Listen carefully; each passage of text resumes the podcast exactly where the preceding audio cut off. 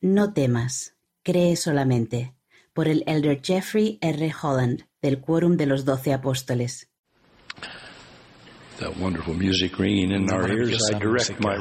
Y ahora me va a ayudar en mis discursos el día de hoy a la juventud de la iglesia. Lo que significa cualquiera que tenga la edad del presidente Nelson o menos. Eh, rara vez utilizo imágenes, pero no puedo resistirme a compartir esta.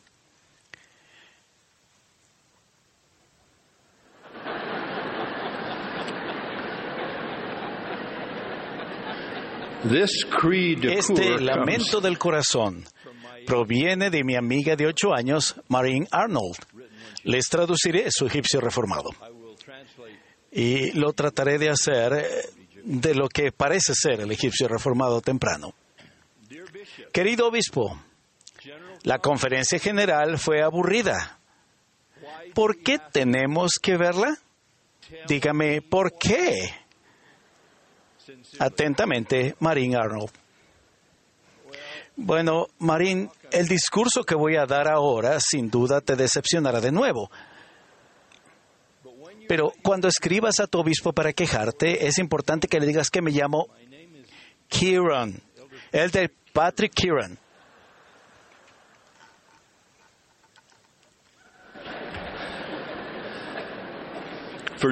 Durante casi dos años, una pandemia de proporciones bíblicas ha cubierto nuestro planeta. Y aunque esa plaga detuvo casi toda la vida social, obviamente no paró la brutalidad, la violencia y la cruel agresión en el ámbito político, nacional o internacional. Pero si eso no fuera poco, seguimos afrontando retos sociales y culturales de larga duración, que va desde la pobreza económica hasta la profanación del medio ambiente, pasando por la desigualdad racial y mucho más. Estos severos vientos y días de obscuridad pueden ser desalentadores para los jóvenes entre nosotros, de los que esperamos optimismo y entusiasmo con respecto al futuro de nuestra vida. Se ha dicho que el poder de la juventud es la riqueza común del mundo entero.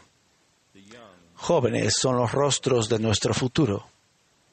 Además, nuestros hijos son los fideicomisarios en cuyas manos se encomendará el destino de la Iglesia. Teniendo en cuenta los tiempos que corren, es comprensible que el idealismo de los jóvenes esté desvaneciendo un poco. La doctora Lori Santos, profesora de la Universidad de Yale, creó hace poco una clase titulada La psicología y la buena vida. El primer año que se ofreció la clase, se inscribió casi una cuarta parte de todos los alumnos de licenciatura de la universidad. Luego, más de 64 millones de personas visitaron su podcast. Al escribir sobre este fenómeno, un periodista señaló lo doloroso que es ver a tantos estudiantes jóvenes y brillantes y adultos buscando desesperadamente algo que han perdido, o peor aún, anhelando algo que nunca tuvieron. Mi súplica hoy a nuestros jóvenes y a ustedes, padres y adultos que les aconsejan, es que comiencen su búsqueda de la felicidad aceptando la abundancia que ya hemos recibido del dador de toda buena dádiva. Precisamente en este momento en el que muchas personas del mundo se hacen preguntas profundas del alma, deberíamos responder con las buenas nuevas del Evangelio de Jesucristo. La Iglesia de Jesucristo de los Santos de los Últimos Días que mantiene en alto la misión y el mensaje del Salvador al mundo. Ofrece la forma eternamente más significativa tanto de encontrar el bien como de hacerlo en una época tan necesaria.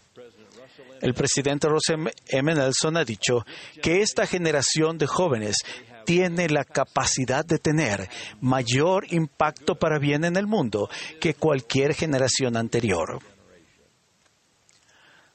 Nosotros, más que nadie, Debemos cantar la canción del amor que redime. Pero eso requiere disciplina, discipulado, por así decirlo, del tipo que nos protege de las actitudes negativas y de los hábitos destructivos que nos harían desentonar mientras intentamos cantar esa canción de salvación eterna. Aunque nos mantengamos en el lado soleado de la calle, podemos toparnos con personas que se empeñan en encontrar algo sombrío y lúgubre en todo. Ya conocen su lema, siempre está más oscuro justo antes de que oscurezca por completo. Qué visión tan maligna y qué existencia tan miserable. Sí, puede que a veces queramos huir de donde estamos, pero ciertamente nunca debemos huir de lo que somos. Hijos del Dios viviente, que nos ama, que siempre está dispuesto a perdonarnos y que jamás nos abandonará. Ustedes son su posesión más preciada. Son sus hijos, a quienes ha dado profetas y promesas, dones espirituales y revelación, milagros y mensajes, y ángeles en ambos lados del velo. Asimismo les ha dado una iglesia que fortalece a las familias en la vida terrenal y que las une por la eternidad. La iglesia cuenta con más de 31 mil barrios y ramas, donde la gente se reúne, canta, ayuna, ora por los demás y da de sus medios a los pobres. Aquí es donde se conoce a cada persona por su nombre, se le tiene en cuenta y se le ministra, y donde amigos y vecinos laicos se sirven mutuamente de manera voluntaria en llamamientos que van desde una labor eclesiástica hasta deberes de conserje. Los jóvenes adultos sirven en misiones de a millares, sufragando ellos mismos sus gastos, sin poder decidir en lo absoluto dónde van a trabajar. Y los miembros jóvenes y mayores acuden corriendo a los templos a fin de llevar a cabo las ordenanzas sagradas necesarias para unir a la familia humana. Una actividad valiente en un mundo muy dividido, pero que declara que tal división es solo temporal. Estas son solo algunas de las razones que damos para la esperanza que hay en nosotros. Por supuesto, en la actualidad, cualquier discípulo de Jesucristo afronta problemas enormemente difíciles. Los líderes de esta, su iglesia, entregan su propia vida para buscar la guía del Señor a fin de resolver esos desafíos. Si algunos no se resuelvan a satisfacción de todos, quizá constituyan parte de la cruz que Jesús dijo que tendríamos que tomar para seguirle. Precisamente porque habría días oscuros y problemas difíciles, Dios prometió que Él desde una nube de día y una columna de fuego de noche, guiaría a los profetas, nos daría una barra de hierro, abriría una puerta estrecha que nos conduciría a una vida angosta y sobre todo nos otorgaría el poder para finalizar el trayecto. Así que, por favor, por favor, quédense para gozar de todo el festín, aunque no les apasiona el brócoli. Disfruten de su luz y presten su propio candelero a la causa. Tienen razón en la primaria. Jesús realmente quiere que brille. Cuando el líder judío Jairo le suplicó a Jesús que sanara a su hija de 12 años, quien yacía moribunda en casa. La multitud que lo rodeaba retrasó tanto el tiempo del Salvador que un sirviente no tardó en decirle a este ansioso padre, tu hija ha muerto no importunes al Maestro. Viéndolo Jesús le respondió, no temas, cree solamente, y ella será sanada. Y lo fue, y ustedes también lo serán. No temas, cree solamente. ya que cada uno de ustedes en esta audiencia es precioso para Dios y para la Iglesia. Concluyo con esta declaración apostólica especial. Antes de que ustedes recibieran el don del Espíritu Santo, tenían la luz de Cristo plantada en su alma.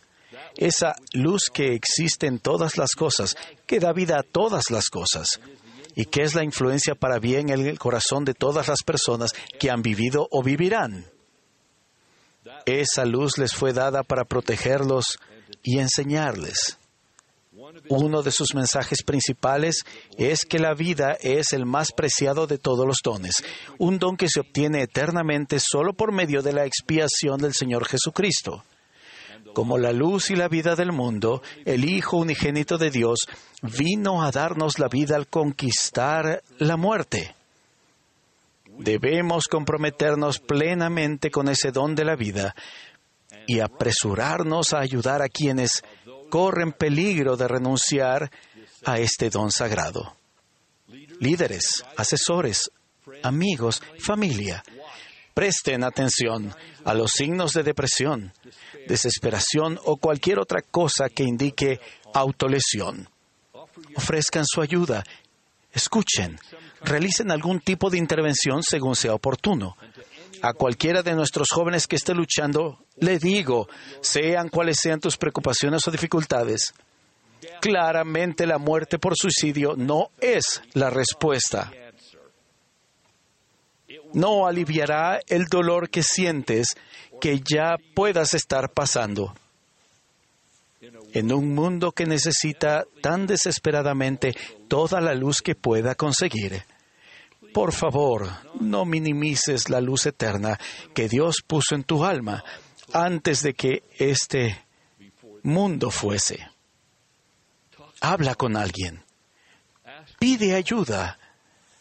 No destruyas una vida por la que Cristo dio la suya para preservarla.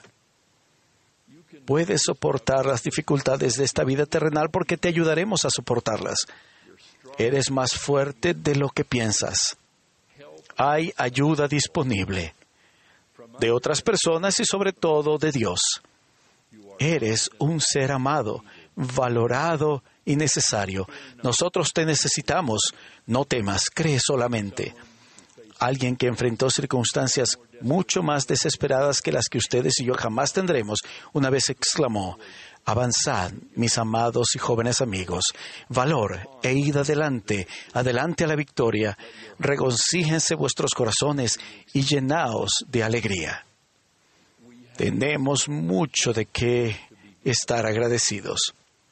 Nos tenemos los unos a los otros y lo tenemos a Él. No nos niegues la oportunidad de tenerte y de tenerte siempre. Y lo ruego en el sagrado nombre y santo del Señor Jesucristo, nuestro Maestro. Amén.